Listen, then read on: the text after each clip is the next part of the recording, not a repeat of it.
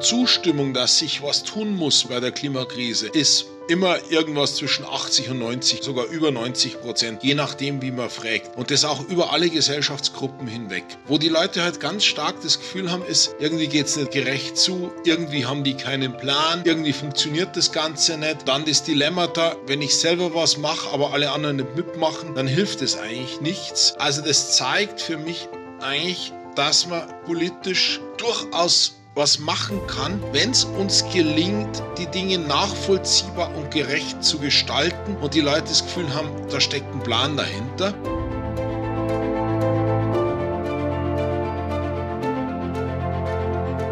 Herzlich willkommen bei Let's Talk Change. In unserer Podcast-Reihe diskutieren wir mit relevanten Entscheidungsträgern, inspirierenden Innovatoren und spannenden Visionären, welche Rolle Technologien, Geschäftsinnovationen, Politik und Medien für den Wandel der Wirtschaft und Gesellschaft in Richtung Nachhaltigkeit haben. Mein Name ist David Wortmann. In dieser Bundestags-Spezialfolge von Let's Talk Change spreche ich mit Anton Hofreiter. Anton ist Fraktionsvorsitzender von Bündnis 90 Die Grünen im Deutschen Bundestag, in dem er seit 2005 Mitglied ist. Er gehört zu einem der wenigen Biologen in der Politik und versteht daher weit mehr als viele andere, wie es wirklich um den Naturzustand und unsere natürlichen Lebensgrundlagen in Deutschland, Europa und sogar weltweit steht. Neueste wissenschaftliche Erkenntnisse weiß er gut allgemeinverständlich in die Öffentlichkeit und in die Politik zu kommunizieren und kann daraus schnell klar klare Politikempfehlungen ableiten. Obwohl die Fundamentaldaten zur Klimakrise oder zum Biodiversitätsverlust wenig Grund zu Optimismus geben, habe ich Anton in meinem Gespräch als sehr zuversichtlich erlebt. Aber auch nur, wenn wir als Gesellschaft kräftig die Ärmel hochkrempeln, unser Konsumverhalten anpassen und konsequent auf saubere Technologien setzen. Hört selbst. Ich wünsche euch viel Spaß bei unserem Gespräch. Hallo Anton, steigen wir doch direkt gleich ein. Wie bist du in die Politik gekommen?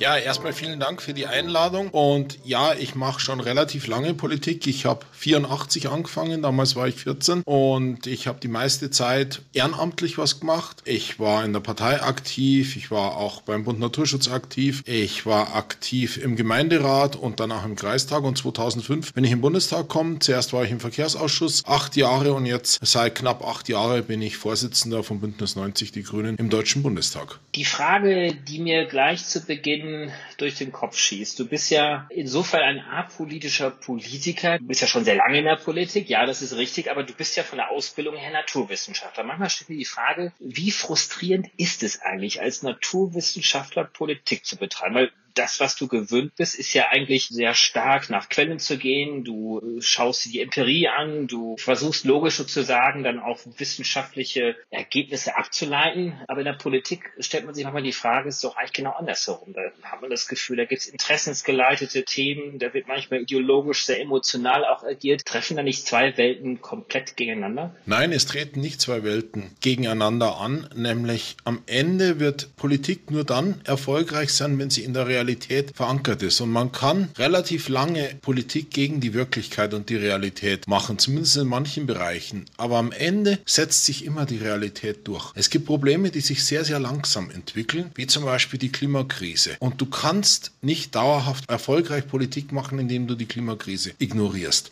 Am Ende setzt sich die Realität durch. Weil nämlich mit den Naturgesetzen kann man nicht verhandeln. Wo man das jetzt gerade sehr, sehr schnell und zum Teil sehr, sehr bitter erfahren musste, das war in der Corona-Pandemie. Da dachten ja auch einige, mir fällt zum Beispiel der Name Laschet ein, Ministerpräsident von NRW, der erklärt hat, diese Wissenschaftler, die sollten doch jetzt äh, mal. Und am Ende sozusagen funktioniert das nicht. Mit so einem Virus kann man nicht verhandeln. Mit dem kann man nur geschickter oder weniger geschickt umgehen. Und das Gleiche ist mit den Strahlengesetzen. Mit denen kannst du nicht verhandeln handeln. Du kannst nur dafür sorgen, dass die Menge an CO2, die in die Atmosphäre gerät und durch unsere Aktivitäten in die Atmosphäre gerät, geringer wird. Das heißt, gute Politik hat ganz starke Bezüge in die Wirklichkeit. Und es kann ärgerlich manchmal sein, wenn Leute das ignorieren, aber du weißt, es wird nicht gut gehen und darauf kannst du mit oder solltest als verantwortungsvoller Naturwissenschaftler, selbst wenn du nicht direkt in der Politik bist, mit großer Glaubwürdigkeit und Ernsthaftigkeit hinweisen. Ja, leicht asymmetrische Entwicklung, vielleicht sogar auch sehr starke asymmetrische, zumindest auf der Zeitachse gesehen. Weil ja, du hast recht, am Ende des Tages kann man natürlich mit den naturwissenschaftlichen Grundlagen nicht verhandeln. Aber wenn wir uns den Klimawandel mal anschauen, ich glaube, ein Stück weit gilt das ja auch für die Pandemie, laufen wir doch ein Stück weit auch der Zeit hinterher.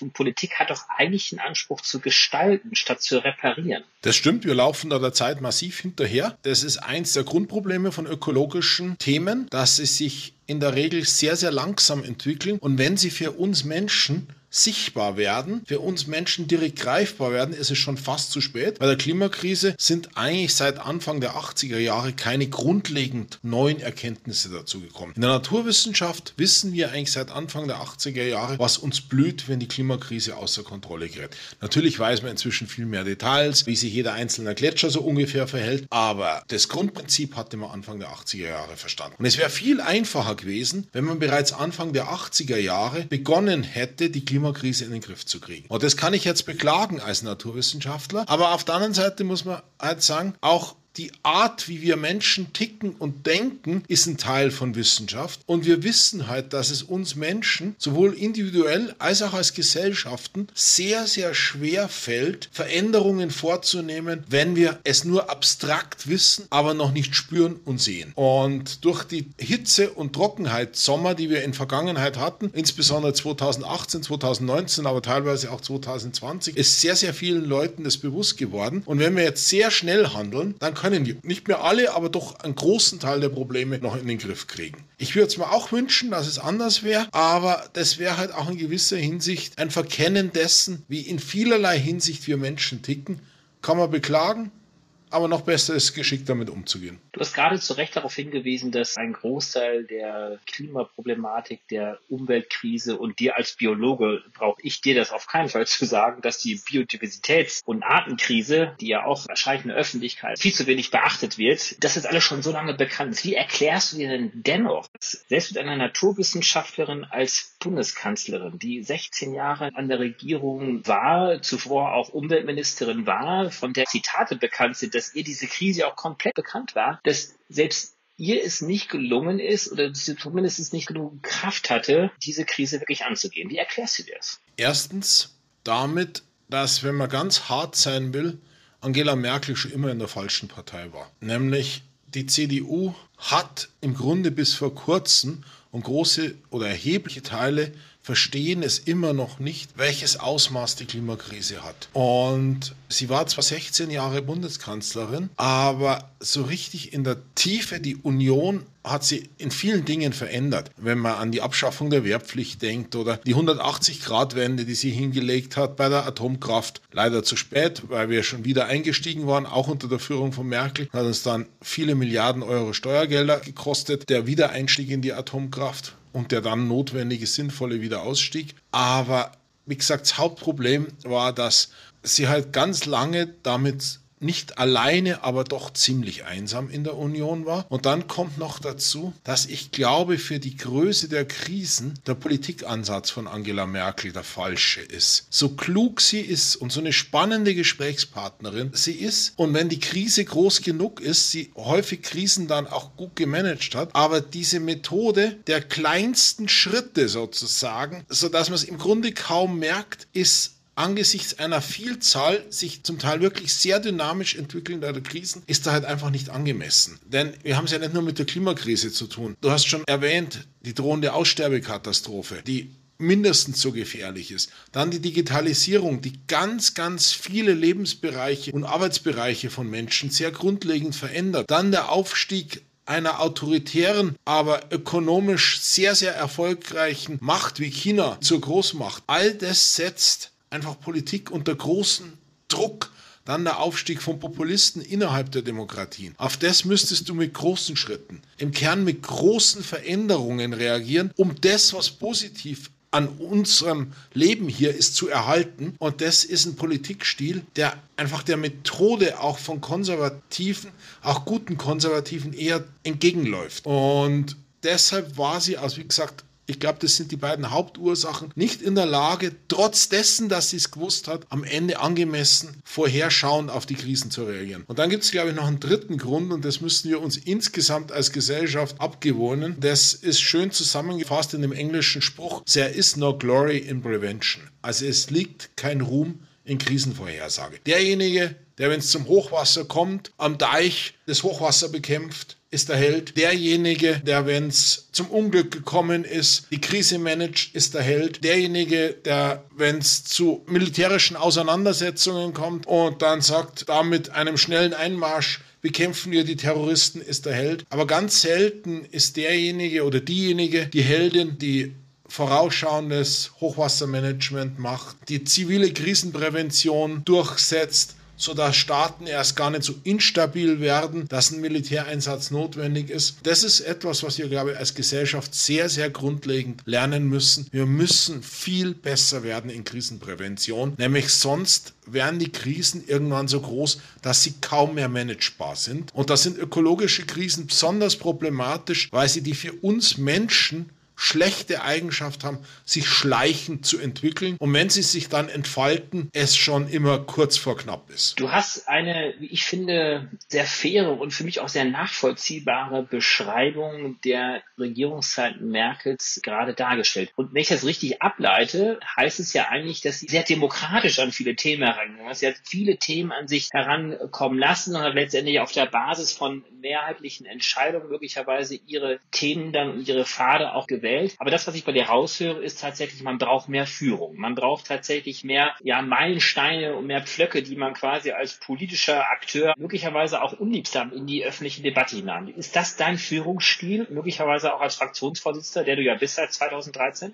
Ja, ich glaube, man muss sich Führung trauen. Insbesondere, wenn man die Erkenntnis gewonnen hat, die Krise ist groß, dann muss ich, wie es so schön heißt, ins Risiko gehen und sagen, Leute, ich glaube, das muss hier jetzt passieren, sonst wird es für uns alle schwieriger. Und das hat man gesehen in der Pandemie. Da war sie inhaltlich ja auch fast immer auf der richtigen Seite und trotzdem haben dann die Ministerpräsidenten viele Vorschläge in ihrem Kollektiv zerredet. Da gab es auch sehr gute Ministerpräsidentinnen und Ministerpräsidenten, aber das hat so nicht richtig funktioniert. Und deshalb, ich glaube, wenn man die Erkenntnis hat, zum Beispiel bei der Klimakrise oder bei der Digitalisierung, da hängt ja Deutschland auch ganz weit hinten, dann muss man sagen, Leute, das muss jetzt passieren. Sonst werden wir alle gemeinsam ein Problem haben. Und das muss jetzt umgesetzt werden. Dafür müssen jetzt die Geldmittel bereitgestellt werden. Dafür müssen die Gesetze gemacht werden. Und natürlich muss das fair und sozial gerecht zugehen. Und natürlich müssen wir das Ganze auch so gestalten, dass die Wirtschaft bei uns weiter prosperiert. Aber es muss halt jetzt passieren. Wie würdest du denn dann einen Führungsstil beschreiben als Fraktionsvorsitzender? Welche Aufgabe vielleicht auch diejenigen, die vielleicht gar nicht so ein tiefes Verständnis haben vom politischen Apparat, welche Aufgabe siehst du denn für dich als Vorsitzender, gemeinsam ja auch mit Katrin Göring-Eckert? Also erstmal als ein Fraktionsvorsitzender, man muss auf der einen Seite versuchen, alle Fraktionäre mitzunehmen. Man hat auf der anderen Seite dafür zu sorgen, in welche Richtung geht die Fraktion, welche Themen sind wichtig und man repräsentiert die Fraktion nach außen, macht natürlich auch jede Fachpolitikerin und jeder Fachpolitiker in seinem Bereich. Und wir sind ja auch nicht allein. Wie gesagt, wir sind erstens schon mal zu zweit, dann haben wir die stellvertretenden Fraktionsvorsitzenden. Aber im Kern sind es drei Aufgaben oder eigentlich vier. Die Fraktion nach innen strukturieren, sodass sie gut arbeitsfähig ist und da immer wieder dafür sorgen, dass die Prozesse gut funktionieren. Dann der Fraktion eine Richtung geben, dann versuchen dabei möglichst alle einzubinden und mitzunehmen und die Fraktion nach außen zu vertreten. Wie gehst du denn mit Interessenslagen um, die möglicherweise auch ja, gegenläufig sind? Es gibt sicherlich sehr harte und starke und sehr gerechtfertigte Forderungen im Bereich der Klimapolitik, dass CO2-Preise beispielsweise sehr stark auch steigen. Auf der anderen Seite hast du sicherlich auch die sozialpolitischen Themen mit im Blick zu halten. Wie gehst du damit um? Wie organisierst du das auch fraktionsintern? Und es, ihr habt ja nicht nur die Fraktion, sondern es gibt ja noch die Partei, die ja unabhängig nochmal eine Parteivorsitzende mit Annalena Baerbock und einen Parteivorsitzenden mit Robert Habeck hat. Wie organisiert ihr dort die Interessens- und Willensbildung? Also innerhalb der Fraktion indem wir dafür sorgen, dass die Leute themenübergreifend zusammenarbeiten. Das ist da ganz entscheidend. Und dann sich, indem er bewusst macht, dass das Ganze am Ende nur funktioniert, wenn es für alle im Idealfall Win-Win-Situationen entstehen. Und deswegen setzen wir zum Beispiel bei der Klimapolitik auch auf einen großen Mix an Maßnahmen und versuchen zu ehrlichen, also zu fairen Ausgleichen zu kommen. Also zum Beispiel beim CO2-Preis ja, da gibt es Einnahmen, das sind Belastungen, aber die Einnahmen behält nicht der Staat, sondern es wird über ein Energiegeld und einen Klimagerechtigkeitsfonds an die Bürgerinnen und Bürger zurückgegeben. Das Energiegeld pro Kopf und der Klimagerechtigkeitsfonds, in dem Menschen, die weniger Einkommen haben, zum Beispiel einen Zuschuss für, wenn sie auf dem Land leben und aufs Auto angewiesen sind, zum Beispiel nochmal einen erhöhten Zuschuss für den Kauf eines emissionsfreien Autos bekommen und der Rest sogar als zinsloser Kredit. Das heißt, wir versuchen Ausgleiche zu schaffen. Und ganz, ganz wichtig ist, dass wir da ständig intensive Dialogprozesse organisiert haben. Mit der IG Metall, mit der IGBCE, also der Industriegewerkschaft Werkbau und Chemie, der Industriegewerkschaft Metall, wo zum Beispiel die Autoindustrie, allerdings auch Bahnindustrie organisiert ist mit natürlich auch den Arbeitgebern, mit den Umweltverbänden. Nämlich am Ende wird es uns nur gelingen, sowas Gigantisches wie den sozialökologischen Umbau unserer Industriegesellschaft. Und noch sind wir ja zu fast 90 Prozent in vielen Bereichen auf fossile Energien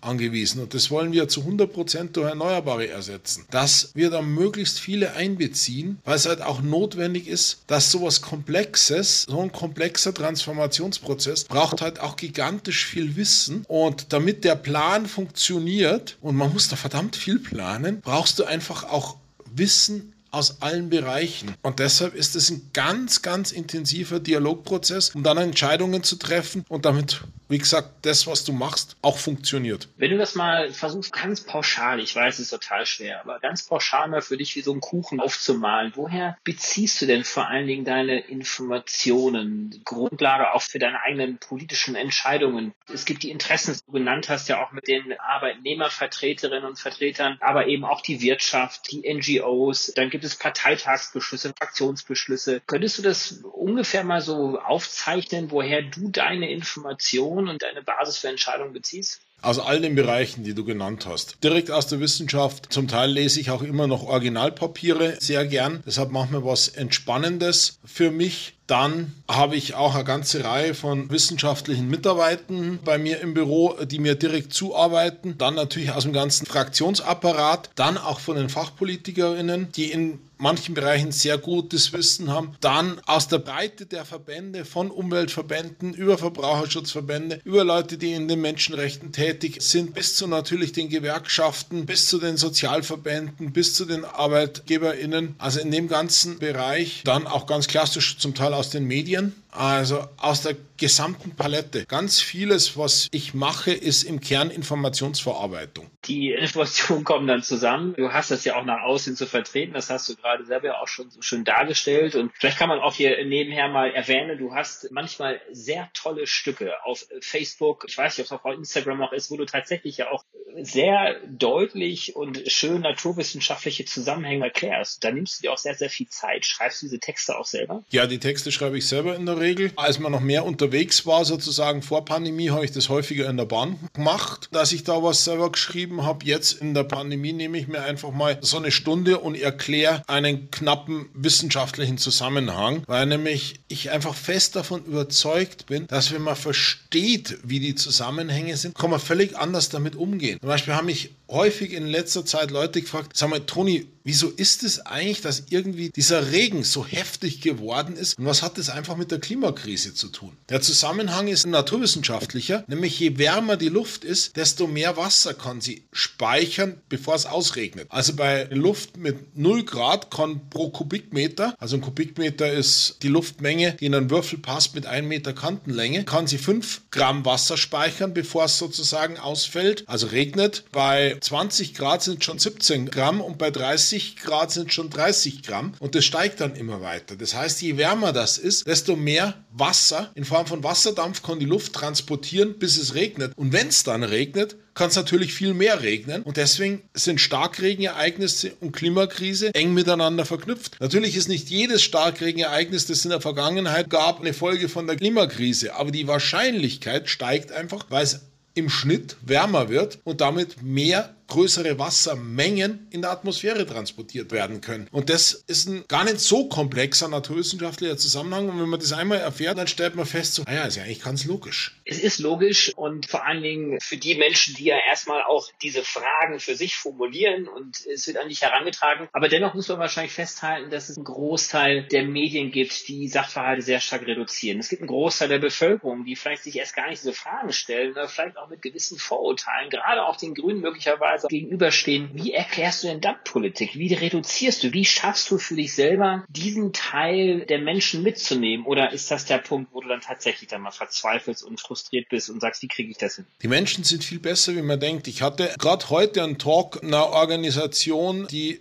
untersucht wissenschaftlich, wie die Menschen darauf reagieren. Und die Zustimmung, dass sich was tun muss bei der Klimakrise, ist immer irgendwas zwischen 80 und 90, sogar über 90 Prozent, je nachdem, wie man fragt. Und das auch über alle Gesellschaftsgruppen hinweg. Wo die Leute halt ganz stark das Gefühl haben, ist, irgendwie geht es nicht gerecht zu, irgendwie haben die keinen Plan, irgendwie funktioniert das Ganze nicht. Dann das Dilemma da, wenn ich selber was mache, aber alle anderen nicht mitmachen, dann hilft es eigentlich nichts. Also das zeigt für mich eigentlich, dass man politisch durchaus was machen kann, wenn es uns gelingt, die Dinge nachvollziehbar und gerecht zu gestalten und die Leute das Gefühl haben, da steckt ein Plan dahinter. Jetzt ist das Problem, dass wir seit 16 Jahren auf Bundesebene immer in der Regierung sind und das deshalb nicht zeigen konnten. Und eins der Probleme war dieser letzten Regierung, das hat man schon, dass die halt praktisch gar nichts in Prävention gesteckt haben. Das heißt, viel zu wenig Pläne gemacht haben und zum Teil sich halt auch schwer damit getan haben. Man denke nur an den Verkehrsbereich. Also das ist etwas, wo man wirklich lang vorausplanen muss, weil du hast es mit langlebigen Strukturen zu tun, wie Autobahnen, wie Gleisnetze. Die verschiebst du nicht innerhalb von einem Jahr mal hin und her. Und ausgerechnet da gab es den letzten Jahren eher Minister, muss man sagen, es waren nur Männer, die sich eher schwer getan haben mit einer vernünftigen Planung. Man denke nur an die Namen Andreas Scheuer und Alexander Dobrin. Aber auch in anderen Bereichen hat man sich halt schwer getan mit einer vorausschauenden Planung. Man denke in den Bereich wo ihr ja auch vieles macht, Digitalisierung. Wie sehr ist Deutschland im Rückstand mit der Digitalisierung? Oder auch im Energiebereich, dass der Ausbau der erneuerbaren Energien der Windkraft fast zusammengebrochen ist. Oder Ausbau des Stromleitungsnetzes, wo wir weit hinterherhinken. Überall da brauchst du halt einen nachvollziehbaren, vernünftigen Plan. Und das ist halt nicht in der Form umgesetzt worden, aus Gründen, die wir vorher schon mal erläutert haben, wie es notwendig gewesen wäre. Und dann sagen halt die Leute so, tja, was soll ich da jetzt machen? Aber irgendwie hat man dann doch den Eindruck, dass dann solche Akteure davonkommen. Also man sieht ja das Thema Klimaschutz zieht sich ja durch alle Wahlprogramme hindurch von allen Parteien. Es gibt auch mehr oder weniger gut formulierte Ziele, dass man vor 2050, die CDU hat jetzt gerade das Wahlprogramm rausgebracht, 2045 klimaneutral werden möchte. Und irgendwie hat man ja den Eindruck, die werden schon auch irgendwie richten. Wie kommt man dann denn da ein Stück weit auch weiter, dass die Menschen genau hinschauen, dass sie sich nicht nur von, ich sag jetzt mal, Schlagwörtern einlullen lassen, sondern auch tatsächlich mal gucken, was passiert denn ganz konkret und danach möglicherweise ihr Wahlverhalten auch ausrichten. Ich glaube, indem er immer wieder sagt, Ziele sind schön, Ziele sind auch notwendig, aber am Ende muss man nach den Maßnahmen schauen. Nicht an den Maßnahmen erkennst du, ob du eine Chance hast, die Ziele zu erreichen. Und manchmal kommt mir das immer so vor, als wenn sich alle Beteiligten in der Bundesrepublik vornehmen würden, oh, wir wollen mindestens eine 2 haben oder sogar eine 1 bei Digitalisierung, bei Bildung, bei Klimaschutz, bei Artenschutz, bei Förderung von innovativen Startups. Und bei den Zielen sind sich dann immer alle einig, und da bei den Maßnahmen kommt halt so wenig. Und deswegen ist mein Ratschlag immer an alle, die ein Interesse haben, dass nicht bei der Formulierung von ich will aber bleibt, sondern schauen, ob es auch wirklich passiert. Schaut euch ein bisschen die Maßnahmen an. Meint jemand ernst mit den Maßnahmen? Und sind die Maßnahmen auch groß genug für das, was wir eigentlich vorhaben? Und dann gibt es aber den schönen Spruch, too little, too late. Und ja, also Maßnahmen, ja. Äh, die kann man ja mal mehr, mal weniger konkret auch in den einzelnen Parteiprogrammen nachlesen. Bist du denn zufrieden mit dem Parteiprogramm der Grünen und äh, gäbe es da Dinge, die du möglicherweise auch anders oder vielleicht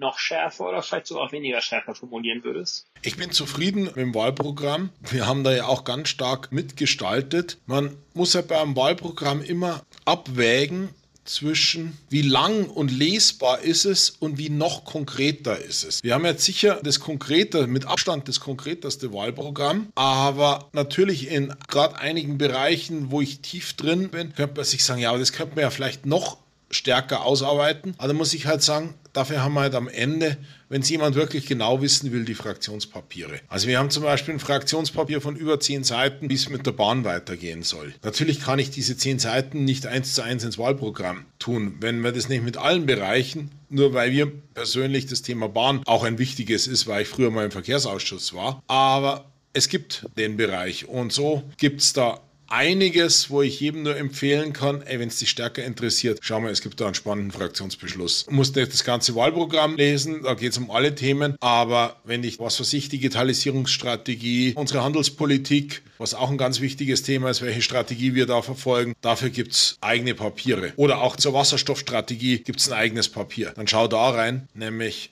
wie gesagt, wenn wir das alles aneinandergelegt hätten, dann hätten wir kein Wahlprogramm geschrieben, sondern eine Enzyklopädie. Jetzt werden die Grünen manchmal vom politischen Gegner, auch von bestimmten Medien gerne als Verbotspartei tituliert. In der Tat gibt es einen sehr prominenten Bereich im Wahlprogramm, wo es um den Verbot des Verbrennermotors oder der Neuzulassung ab 2030 von Verbrennermotoren geht. Gleichzeitig hat der Audi-Konzern angekündigt, bereits 2026 aus dem Verbrennermotor zumindest bei bei den neuen Modellen auszusteigen. Ist das für dich eigentlich Bestätigung grüner Politik oder möglicherweise auch Vielleicht braucht man gar nicht mit Verboten agieren, weil die Wirtschaft geht schon selber in diese Richtung. Ja, manche Bereiche, für mich ist es eine Bestätigung, dass wir da auf dem richtigen Pfad sind und man muss halt klar sagen, am Ende muss man halt der Industrie Vorgaben machen. Nämlich so nach dem Motto, immer alle freiwillig ist schön und gut, aber dann machen es halt manche wie Audi und andere machen es nicht. Und damit es auch gerecht ist und wirksam, gibt es halt eine Vorgabe für alle und die Vorgabe für alle ist, ihr hört 2030 auf mit der Produktion von Autos, die CO2 ausstoßen. Und das ist wirklich ehrgeizig, aber die Technologien gibt es. Es werden inzwischen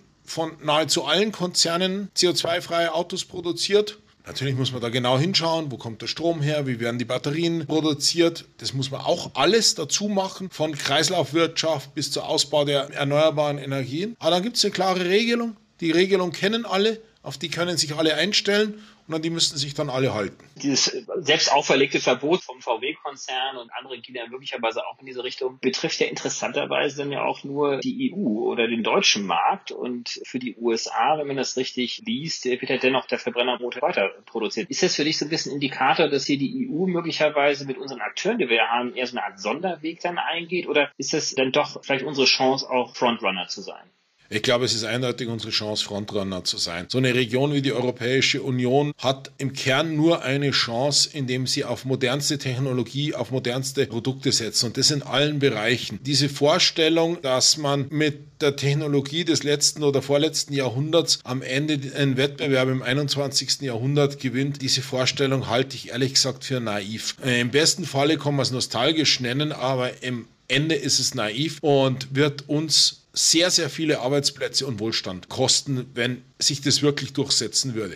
Im Moment schaut es gut aus. Die Industrie und die Wirtschaft ist da in vielen, viel, viel weiter als Teile der Bundesregierung. Und deshalb bin ich da eigentlich ganz optimistisch, dass es da mit Bündnissen gelingt, entsprechend modernste Technologien einzusetzen. Aber natürlich müssen die Rahmenbedingungen her. Und nehmen wir das Bereich der Digitalwirtschaft. Wenn die Regulierungen halt so sind, dass es in vielen Regionen nicht ausreichend schnelles Internet gibt, nicht ausreichend Glasfaser, dann kann halt das innovativste Start-up verzweifeln. Und das ist eben genau Aufgabe der öffentlichen Hand, des Staates, dafür zu sagen, es müssen ja nicht Beamte schaufeln und die Glasfaserkabel verlegen. Aber die Aufgabe der öffentlichen Hand ist dafür zu sorgen, dass die Glasfaserkabel verlegt werden. Nur ein Beispiel. Man könnte mit 5G weitergehen und also es auch im Digitalen oder wenn man sich anschaut, wie schwer sich unsere Schulen getan haben jetzt in der Pandemie, da hat sie, ja, finde ich, vieles sehr, sehr deutlich gezeigt, wie bei der Hochindustrie-Land Deutschland, wie groß da die Defizite sind. Also Technologien als Chance, Innovation als Chance, Disruption ja auch, also das heißt schnelle Skalierung, Beschleunigung im Markt, damit ja auch gewissermaßen auch dieses Narrativ eines grünen Wachstums. Wie viel glaubst du denn dennoch, können wir uns allein jetzt auf Technologie verlassen oder müssen wir da dennoch auch in bestimmten Bereichen auch anders über Konsum nachdenken? Es gibt eine Degrowth-Debatte. Wie stark umgibst du dich mit diesen Themen und kalkulierst für deine politische Kompassnadel mit ein? Also erstmal zu der Wachstumsfrage. Ich glaube, dass sowohl Wachstumsfreunde als auch Wachstumsgegner sich da im falschen Narrativ festgebissen haben. Weil nämlich das Bruttoinlandsprodukt ist halt nur ein sehr begrenzter Indikator dafür, ob es in einer Gesellschaft gut oder schlecht geht. Wenn wir zum Beispiel eine Massenkarambolage auf der Autobahn haben, eine ganze Reihe von Menschen werden verletzt, hoffentlich stirbt niemand und die werden dann alle wieder gesund gepflegt, die Autos müssen repariert werden, neue Autos müssen gekauft werden und so weiter. Also ich glaube nicht, dass allen Beteiligten da doch gut geht, aber es geht als positives Wachstum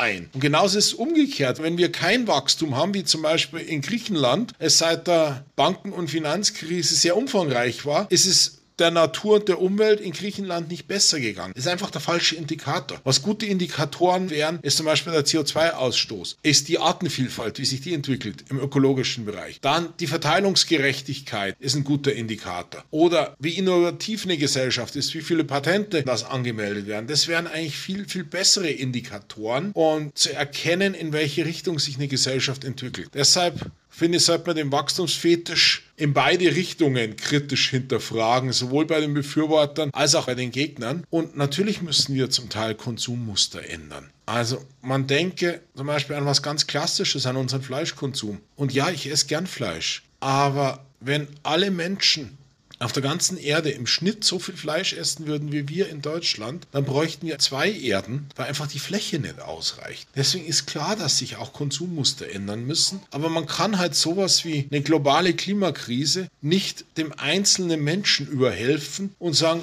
du bist jetzt moralisch dafür verantwortlich, die globale Klimakrise in den Griff zu kriegen. Das können wir nicht als Konsumenten. Das müssen wir als Bürgerinnen und Bürger, indem wir Regeln und Gesetze, die für alle gelten, für alle verpflichtend sind und an die sich dann auch alle halten müssen, indem man sie durchsetzt, darüber können wir nur das regeln. Nämlich, das heißt, wir müssen das als Bürgerinnen und Bürger angehen. Wir reden ja aber nichts anderes als letztendlich die Transformation unserer Gesellschaft in ganz, ganz vielen Bereichen. Und jetzt Möglicherweise habt ihr die Gelegenheit, ab Oktober, November, Dezember diesen Jahres Teil der Regierung zu sein. Wenn wir uns unser Nachbarland Österreich mal anschauen, dort gibt es ja schon eine Regierung mit guter Beteiligung, eine türkis-grüne Beteiligung oder Regierung. Welche Rückschlüsse zieht es denn aus den Ergebnissen oder der Bilanz dieser Regierung unseres Nachbarlandes für das, was wir möglicherweise in Deutschland zu leisten haben? Ich glaube ganz, ganz wenig Rückschlüsse, weil Österreich das Problem hatte, dass da vorher ein, eine konservativ-populistische mit einer rechtspopulistischen ins Rechtsradikale gehenden Partei regiert hat und die Gefahr bestand, dass das wieder passiert und wir da in Deutschland zum Glück eine völlig andere, viel, viel bessere Situation haben. Und ich glaube, die Regierung, die im Herbst an die Macht kommt, muss insbesondere einen gemeinsamen Aufbruch für Deutschland organisieren. Die darf keine Koalition wie die große Koalition des kleinsten gemeinsamen Nenners sein, sondern eine echte Aufbruchskoalition. Die sagt, ja, wir gehen jetzt gemeinsam die Probleme an. Wir überlegen uns, wo hat der jeweils andere vielleicht einen Punkt, wo hat der jeweils andere Recht und wie können wir wirklich die Probleme sachgerecht lösen durch ehrliche Diskussionen. Auch das, glaube ich, wäre dringend notwendig. Wir brauchen sozusagen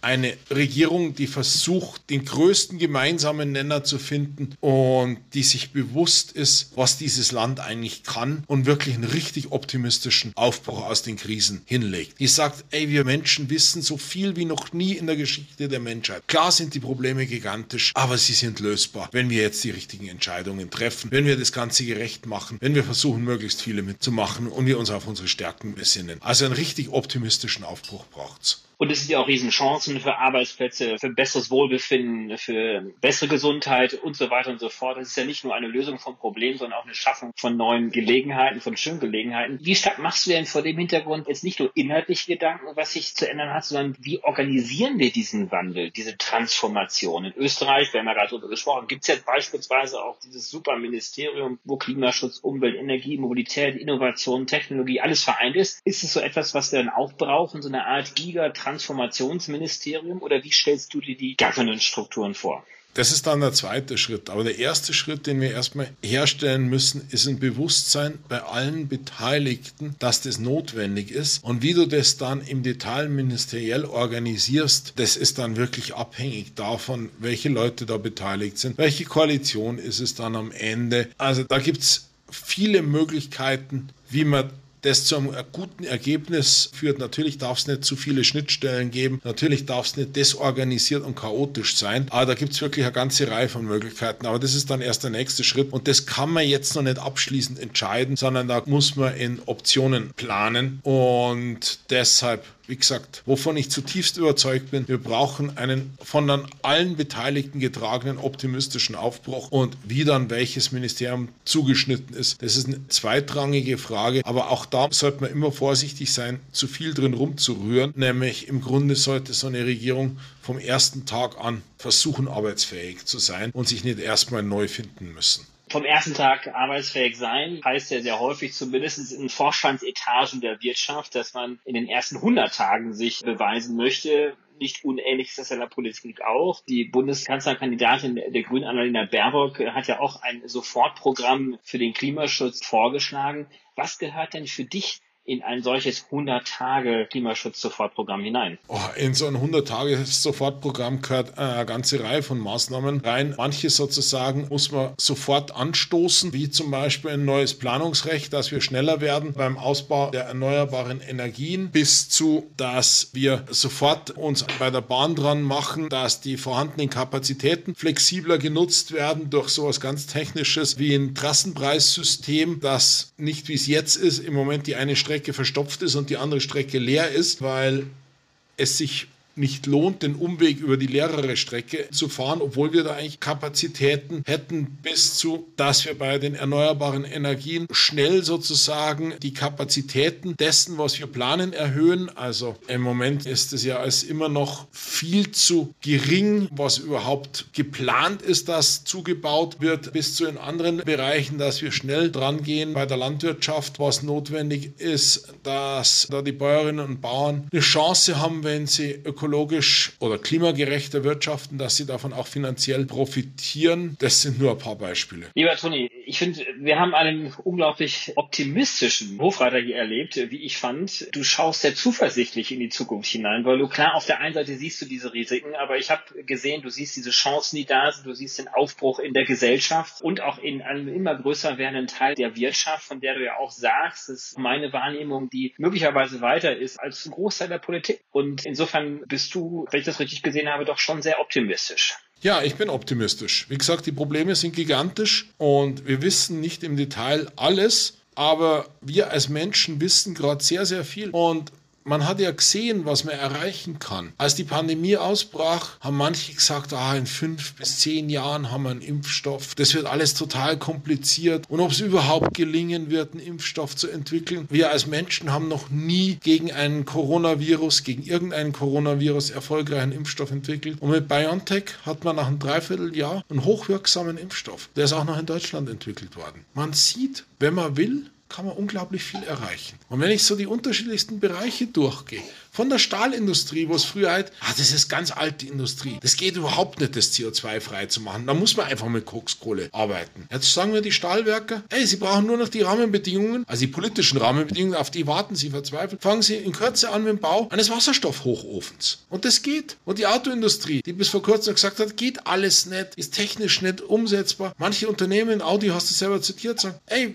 wir bauen bei neuen Modellen nur noch Null-Emissionsfahrzeuge. Natürlich wird alles nicht ganz einfach. Man muss sich dann darum kümmern, wo kommt das Lithium her, wo kommen die Rohstoffe her, wie führen wir die im Kreislauf, kriegen wir ausreichend Ladestellennetze und so. Aber auch dafür gibt es überall Ideen. Es gibt in unserem Land so unglaublich viele gute Ideen und so unglaublich viele Leute, die mitmachen wollen. Und ich habe die letzten Jahre da einfach in Unmengen Dialogen und Formaten Gründerinnen und Gründer, Gewerkschaftler, auch etablierte Großkonzerne, Konzerne kennengelernt, die gesagt haben, ey, lass uns die Regelung ein bisschen anders machen und wir haben eine total spannende neue Idee. Und das würde ich einfach gerne, dass man sieht, wie das ins Werk gesetzt wird. Wir verändern einige Regeln. Ja, das wird nicht einfach. Und plötzlich können all die Menschen, die sich im Moment ausgebremst fühlen durch die Regeln, können plötzlich mitmachen und dazu beitragen, unsere Welt zu retten. Wir am Ende geht es darum, unsere Welt für uns zu retten. Wunderbar. Ganz, ganz herzlichen Dank. Wo ein Wille, dort auch ein Weg. Und diesen Willen sehe ich bei dir. Den Weg machst du mit auf. Und insofern werden wir sicherlich noch sehr, sehr viel von euch und von dir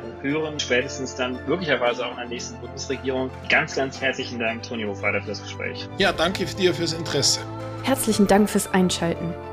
Wir hoffen, dass Sie beim nächsten Mal bei Let's Talk Change wieder dabei sind.